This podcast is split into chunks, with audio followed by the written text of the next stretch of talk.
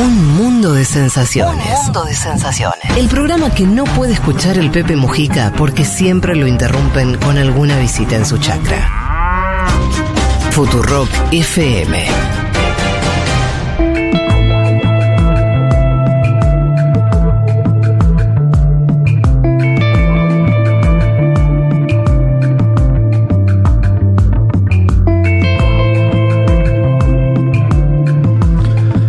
Bueno, como decíamos, eh, queríamos cerrar este programa con una invitada muy especial. Ella es Eleonora Gosman, periodista y corresponsal en Brasil desde el año 96. Eleonora, ¿cómo estás? Hola, ¿qué tal? ¿Cómo están ustedes? Ya lo dijimos varias veces, lo volvemos a decir y te lo agradecemos ahora en público y frente a nuestra audiencia cuando con Juan Manuel viajamos a, a Brasil. Eh, fuiste una de esas personas que uno siempre quiere cuando viaja, que y a pesar de que no nos conocíamos, nos conocimos casualmente en un acto de Lula, tener a alguien que eh, con el cual charlar, que, que, sea también de tu país para, porque vos estás hablando con un montón de gente eh, por, del lugar, uh -huh. pero Está, estuvo buenísimo y te lo, te lo en la agradecemos. Universidad de San Pablo, ¿te acuerdas? Fue el acto. En la Universidad de, los San primeros Pablo. actos de, ¿no? Sí, todavía con, con una incertidumbre muy grande de lo que estaba pasando. Me acuerdo particularmente ese acto que había normas de seguridad muy importantes Sí. y eran todavía relativamente novedosas por todo el clima que se estaba viviendo en Brasil eh, y que complicaba la tarea, los periodistas estábamos muy lejos, Lejos. hasta se escuchaba mal, ¿te acordás? Estábamos escuchando al mismo tiempo por YouTube la transmisión para entender lo que decía Lula porque los altoparlantes, para encima, si no es tu idioma nativo, era complicado. Bueno, nada, y ese fue el momento que nos conocimos con Leonora, después nos fuimos a, a tomar algo, bueno, tuvimos ahí un, un vínculo. Eh, ¿Y sabés lo que más recuerdo? ¿Qué? Y estos días estoy recordando en forma permanente, te Sí. diría. Lo que más recuerdo es cuando empezó el cómputo de votos. Sí, claro. La primera Entonces, vuelta. La primera vuelta. Sí, sí. ¿Qué ocurría? 42 Lula, Sí. 49 Bolsonaro. Sí. 42 Lula, 49 Bolsonaro, hasta las 7 y tre- 19 y 30. Ajá. Ahí empezó ligeramente a cambiar, ¿no? Empezó a subir Sí. Lula y bajar Bolsonaro. Pero fue muy largo todo eso. Ah, pero además fue asustador, Sí. Claro. realmente asustador, soy Sí, muy hasta que, hasta que sincera. llegó el Nordeste, ¿no? Los votos del Nordeste inclinaron el final. Exactamente, hasta que llegaron los votos de Pero Nordeste. había cargado Distrito Federal, que es Brasil, y había cargado muchos Bueno, distritos de Bolsonaro, ¿no? Pero Curitiba, exactamente, y al sur, y al sur del, más, más al sur que el sudoeste, el sudeste. En San Pablo, la ciudad de San Pablo votó por Lula. Sí. Lo que pasa que el interior, bueno, ya sabemos cómo es el interior de San Pablo. ¿Sabes que yo venía pensando qué, pregunta te hacía? Porque hablamos mucho, bueno, hablamos eh, cuando eh, estuvimos allá con vos, nos contaste mucho de- del- trabajo de corresponsalía que vos haces hace mucho tiempo allá y todo, bueno. Eh, pero hay una pregunta que, que, que es esta, que es, ¿cuánto cambió Brasil? Vos que estuviste del año 96, eh, pasaste por distintas situaciones, viste todo el surgimiento también del, del lulismo también en el gobierno, bueno. Ahora, ¿cuánto cambió Brasil los últimos 5 o 6 años? Bueno, yo te voy a decir, primero empezaron los cambios cuando la echan, digo la echan, no la despiden, no sé cómo decirlo. realmente. Dilma, La, la la destituyen, destituyen, la destituyen a Dilma, ¿no? Eh, que fue muy traumático eso y sube Temer. Y Temer lo que hace, lo primero que hace, digamos, lo que la cosa más importante de Mm. todo su gobierno fue la flexibilización laboral. ¿Les dice algo? Sí. Inclusive le saca el aporte obligatorio a los sindicatos, con Sí. lo cual deja las federaciones este, gremiales las deja muy mal paradas, muy mal paradas. Entonces, eso para contar lo que fue primero. Después vino este Bolsonaro. Y ahí, y ahí se produce un cambio muy grande. ¿Por qué? Porque en realidad desaparece uno de los partidos que históricamente había sido oposición de, del PT, ¿no? del Partido de los Trabajadores, que es el, el Partido Socialdemócrata de Brasil. Yo llego con Fernando Enrique. Claro. Eh, Ya incluso le había hecho una entrevista, antes de llegar a Brasil, le había hecho una entrevista cuando era ministro de Hacienda. Ajá. Entonces llego con él y en el 96, muy tempranamente, paso sus dos gobiernos, paso el gobierno primero de Lula, el gobierno segundo de Lula, paso el primero de Dilma, que además había terminado bastante, con bastante popularidad, mal que, le- que le pesen a quienes los- lo- la sucedieron, pero realmente ella había terminado ese primer gobierno con mucha popularidad. Viene después el segundo, con lo que ustedes ya saben, sí. que en el año 16 este, la, la, la, destitución. La destituyen. Viene Temer con esto que te mm, estoy comentando, sí. ¿no? O sea, que son este, muy progresistas las medidas sí. de, de, Temer. Justo le pega bien claro. a donde hay que pegar, ¿no? Sí. Digo, y esto lo digo por acá, no solamente por allá. Sí, se entiende, sí. Sí, sí vos decís que fue como el corazón del asunto. Claro, fue el corazón del asunto, pero no es, no es, una, mm. no es cualquier cosa eso, uh -huh. porque ahora vos, ¿qué pasa? Se termina el gobierno de Bolsonaro uh -huh. y con el fin de Bolsonaro no desaparece el bolsonarismo. Sí, sí. De ninguna manera desaparece el bolsonarismo. Eso también hay que dejarlo ¿Vos lo claro. notás todavía en las calles, más allá de la gran política? ¿Eso lo ves? Eh, no en las calles, es, es un poco difícil. ¿Por qué? Porque la gente ya tiene vergüenza de decirte Bolsonaro. Ajá, ajá. Interesante eso. Sí, sí, sí. A mí, les voy a ser franca, la duda que me quedó, y disculpe que les planteé el problema a la inversa Por acá favor. en la Argentina. Vale. Me queda la duda si a la gente no le da vergüenza decir que lo vota a Milei. Ajá. Por las características Sí. que tiene Milei. Y ¿no? las encuestas de la primera vuelta No la pegaron porque eso, un en voto, voto que no dicho. En Milei, las pasos, sí. Exactamente. Hay un Que también pasó con. Bolsonaro en la última elección, ¿no? Que veíamos sobre todo en la primera vuelta, hoy analizábamos los datos, pasó también con Bolsonaro. Pero vos decís que no lo dice en Eleonora nada más o que hay como esa identidad pro Bolsonaro se diluyó un poco, hay gente que dejó de ser bolsonarista.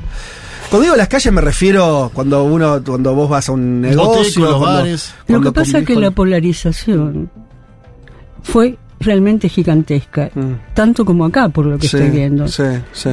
Disculpen que me meta en la política argentina porque bien, tengo Allá con más escasos conocimientos. política, ¿no? Digo, con más casos de violencia política, digo, asesinatos, un nivel de violencia que acá todavía por suerte no vemos, pero sí es cierto que Todavía. la polarización es, es aguda.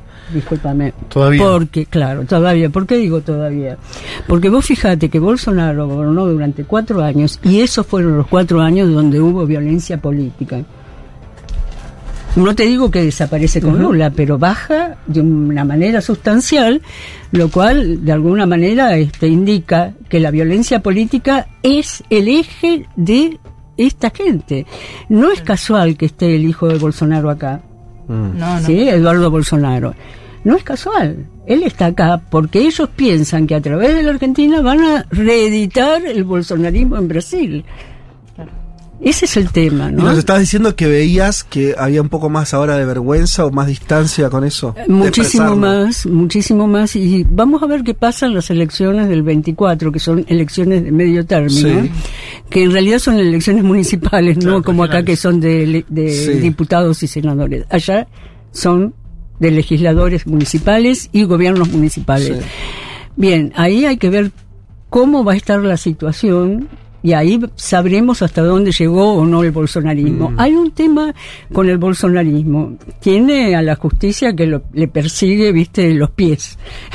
Se lo va Claro. así, donde da un paso, viste, atrás está la justicia. Eso sigue Entonces, así. Sí, sí, por suerte, Y, esa- perdón. y esos, esos avances Esa es una buena justicia. ¿Esos avances judiciales tienen chance de, de cantar en alguna condena o así, concretas? Por supuesto que la tienen, pero hay un fenómeno que es, mientras vos tenés las causas activas, no sabés en qué momento podés ir preso. Claro. Entonces, el temor de Bolsonaro justamente pasa por ahí, pasa por ir preso. Mm. Me hubiera gustado que fuera preso ahora o el próximo mes, para que se entienda que no son, que estos este, que aparecen diciendo vamos contra la corrupción, nosotros somos el- el- lo opuesto a la corrupción, Sí. finalmente lo que se ve es que no es así, Mm. es todo mentira, son simplemente actos, eh, así lo vivimos en Brasil, cuidado con eso, ¿no? Sí. Lo vivimos así. La- las causas de Bolso- eh, contra Bolsonaro son alrededor de 20 causas y son terribles, Sí. ¿no? Por ejemplo, espionaje ilegal es una de las causas que ahora está... La nueva, ¿no? Eh, no es que sea nueva, yo sabía del aparato que habían comprado, de los equipos que habían comprado en Israel. Es un eh, sistema que israelí. circuló informativamente en las últimas horas, eso iba. No, ya se sabía. Sí, sí, Eh, sí, un pero- poquito antes, Ajá. viste, sabía. Pero sí, sí. Ahora está empezando esa causa con todo. Exacto. Eh, bueno, pero está la causa de la joya, por Sí, ejemplo. claro, lo hemos contado todas, sí, sí. Y la, Sí. la del golpe, la del 8 de enero. La del 8 Sí. de enero. Lo que pasa que la del golpe es, un- es- eh, está clarísimo que Bolsonaro intervino directamente en la, Mm. en la gestación de ese golpe, ¿no? Eso ya está claro. Lo que pasa que, bueno, no va a ser esa la causa por la que va a ir preso. Va a ser otra. Pero ¿viste? ese, hecho, ¿cómo le pegó a la gente? De vuelta te lleva a un terreno también como, como tu, tu experiencia de corresponsal de también mirar un poco la sociedad. Como eso, eso también fue un, un momento de quiebra en el sentido de que muchos por ahí que apoyaban a Bolsonaro dijeron, che, no, entrar, No. A, entrar a Brasilia no da. ¿No? No, porque Mirá. no fue un golpe al estilo tradicional. Ustedes recuerdan lo que se vio allá, ¿no? En, Sí, sí, la, un- en la Plaza de los. Tres Poderes, estaban las tre- los tres poderes literalmente invadidos, Sí. pero eran miles Mm. los que estaban allí. Eso no. Lo que sí pegó mucho fue el tema de las joyas. ¿En serio? Y Mira. claro, es lógico. Mirá vos. Es lo más popular. Sí. Te quedaste con las joyas de la abuela. No, pero yo pensé que semejantes. Claro. No, ¿sabes lo que me, ¿Y me he armado vendiste? yo? ¿Eh? Y, Sí. y las vendiste. ¿Sabes lo que me había Exacto, armado como, como idea, Eleonora? Que está bien, eh, está bueno que me digas que, que es eh, al revés o distinto, que es como Brasil siempre tiene esa cosa de orden, donde, a diferencia de Argentina, donde no es que están todo el tiempo, eh, están acostumbrados a las movilizaciones populares y demás. Una irrupción de esa manera, rompiendo instituciones, como que en Brasil había cierto tabú sobre eso. Me imaginé que eso había deslegitimado a Bolsonaro, pero no. Vos estás hablando de la clase media intelectual. Ajá, claro. Perdóname que, que sea tan este, específica. No, está perfecto, sí. Que sea tan específica, pero no estamos hablando de sectores de la clase media, por ejemplo, como camioneros, Mm. no estamos hablando de los taxistas, no estamos hablando de un montón de sectores que sería una clase media que fue la que más votó en Bolsonaro. Sí, a Bolsonaro, claro. ¿eh? Es un dato importante. ¿Por qué? Porque Bolsonaro con todo se presentaba como este señor que hay Sí. acá, cuyo nombre no lo voy a decir, pero se presentaba como el gran libertario, exactamente eso, ¿no? Como el hombre que iba a cambiar radicalmente la situación Mm. política de Brasil. Bueno, le creyeron, le creyeron, y además a esos sectores les dio beneficios. Cuidado con eso, Ajá. ¿no? A los taxistas, a los camioneros les dio muchos beneficios. Mm. Y fueron la base del golpe. Claro. Fueron la base de ese golpe Los que fracasó. camioneros el 8, decís vos. Y, Sí, y el sí, día de la votación también en el Nordeste, ¿no? El día de la votación de segunda vuelta. De segunda vuelta, sí, ellos intentaron este, hacer atentados, eh, por ejemplo, en torres eléctricas, Sí. inclusive, digamos, buscaron que se cortara la luz en todo el país y ese tipo de cosas, ¿no? ¿Cómo ves a Lula hoy, el gobierno? Porque digo, cuando Lula llega, gana, había una discusión en América Latina si iba a ser como esta serie de gobiernos progresistas, nacional populares, que llegan y tienen dificultades velozmente. Nombro a Gabriel Boric, nombro a Gustavo Petro, incluso a Alberto Ángel Fernández en Argentina. Eh, Lula llegó y parece que velozmente tomó la botonera, empezó a activar eh, en términos políticos y tiene una aceptación que es más cercana a la de Andrés Manuel López Obrador que a la de estos presidentes que mencionaba antes. Mira, no sé cuál es la de López Obrador, sinceramente. 60. 60 en Sí. México. Es más alta que la de Lula, sí. Wow. Sí, sí, es importantísima. Ahora Lula está creo con 52 o 53%, pero creció. O sea, de un 40 que tuvo a mitad de año Mm. se elevó rápidamente, ¿no?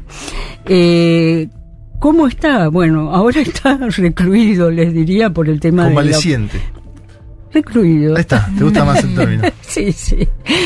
Sí, porque no sé si él puede caminar libremente o no, ¿viste? Es un tema. Él pensó que iba a ser más light, ¿no? Pero Ajá. no lo es. Pero realmente el cambio fue gigantesco. Ajá. ¿Por qué? Porque vivís un momento de libertad. O sea, no es chiste la democracia. Vuelvo a repetir como lo decía entonces hasta el hartazgo y como lo decía Lula hasta el hartazgo. La democracia es esencial. Mm. ¿sí? Sentir que vos podés salir a la calle y que no te van a matar Mm. es esencial. A ese nivel llegó el A miedo. ese nivel, sí, fue terrible. La represión, pero además era la represión de los militares. Eso lo viste el 8 de enero. Y además era un, un sistema de espionaje muy, muy bien dirigido. Hubo, hubo muchos muertos en el proceso electoral en, en- en el año 22 en Brasil. ¿viste? No, no es este, un chistecito más. Y recuerden además como la mataron, este, las milicias mataron a Mariel Franco. Mariel Franco, sí. a- a Marielle Franco, exactamente, ¿no?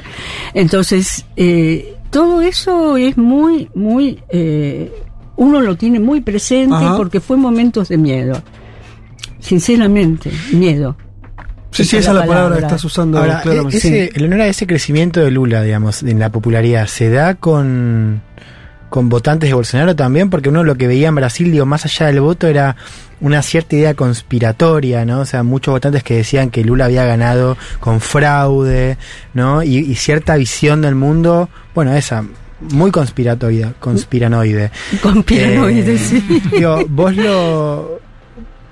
Quizás es difícil de medir, pero tu sensación qué es? que- No, que no es se- difícil de medir, A- porque vos lo podés medir en términos de popularidad. Cayó mucho la de Bolsonaro. Está en su 30% que era la base, digamos, que él tenía Mm, cuando pega el gran salto y se va este, sí.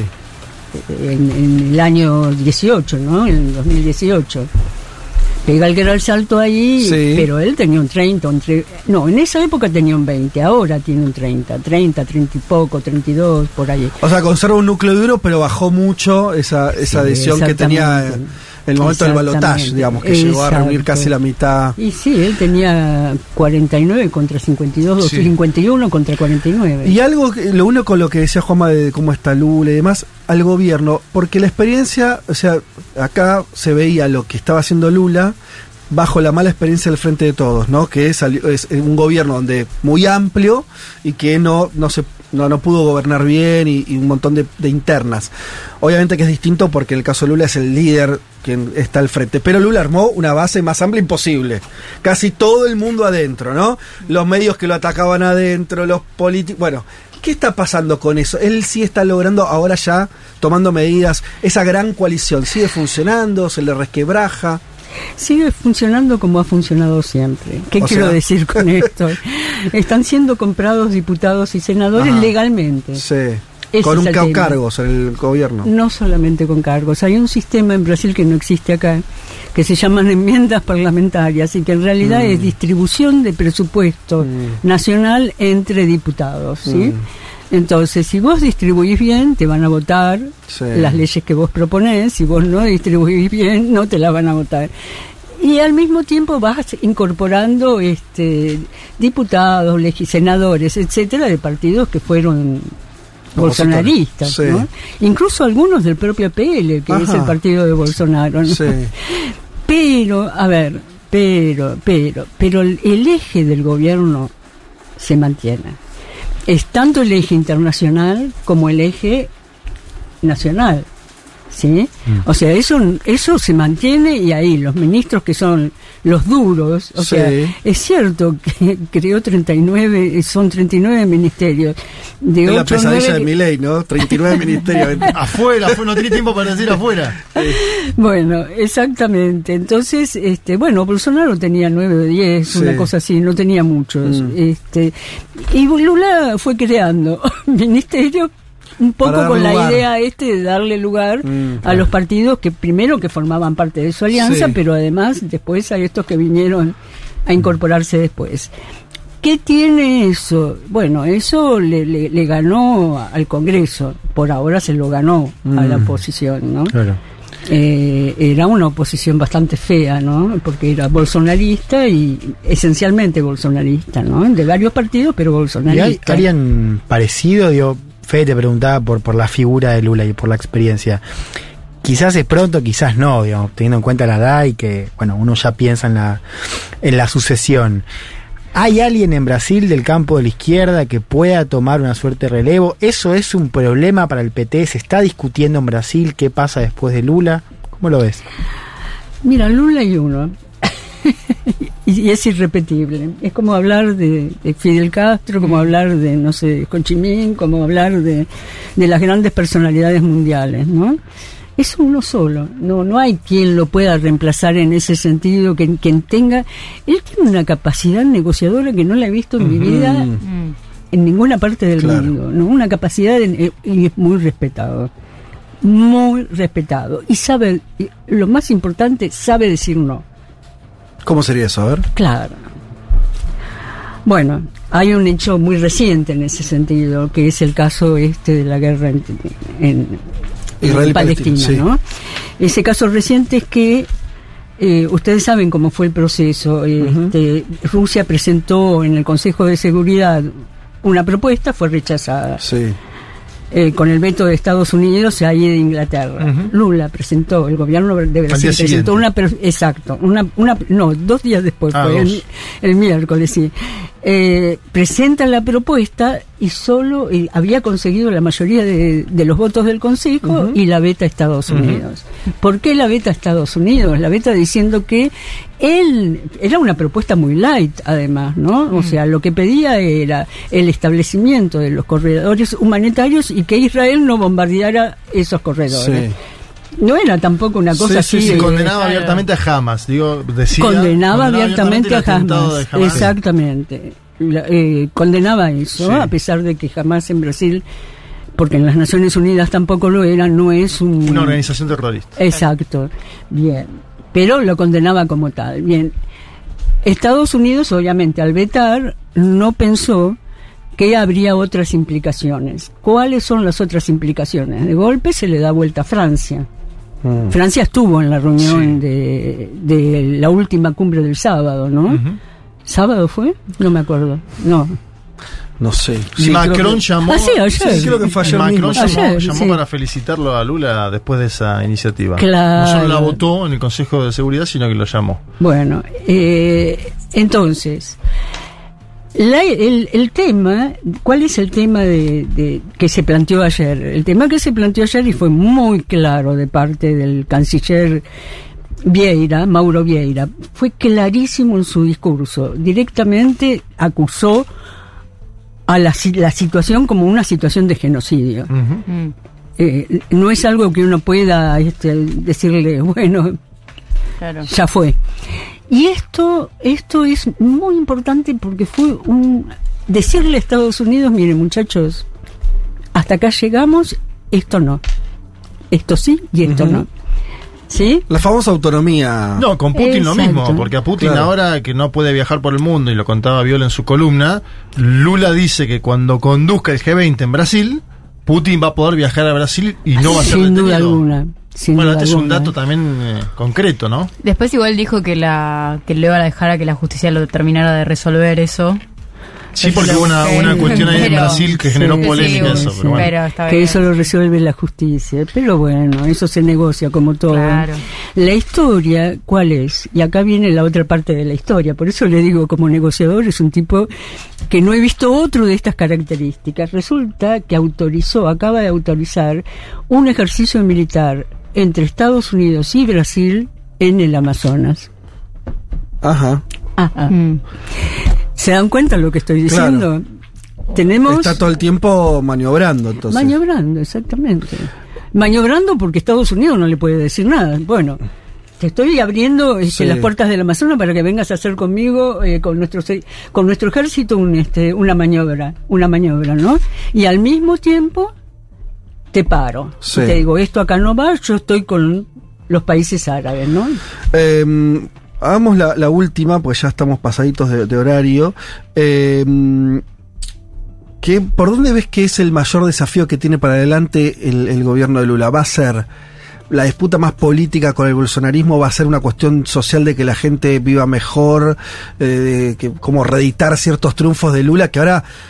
eh, Creo que le pasa a todos los gobiernos, ¿no? Eso que dice Linera bien. Dice, los primeros gobiernos progresistas eran gobiernos que bueno, que eran expansivos, hacían política. Una batería de medidas tenían Claro, y la gente pasaba a vivir mejor efectivamente. Exacto. Ahora todo eso es más difícil. Pasará por ahí. ¿Por dónde va a pasar el Va a pasar por ahí sin Ajá. duda porque está pasando por ahí. Bien, bien.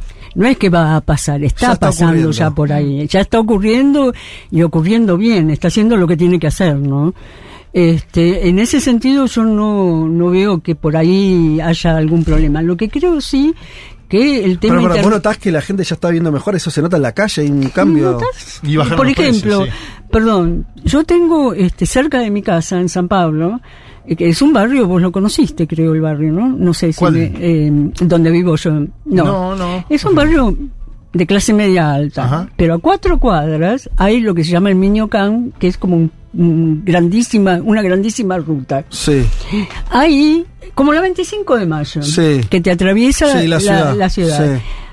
Sí. Era una cosa espantosa. La gente que vivía en la calle, Sí. cómo se veía, era, pero espantosa, sinceramente.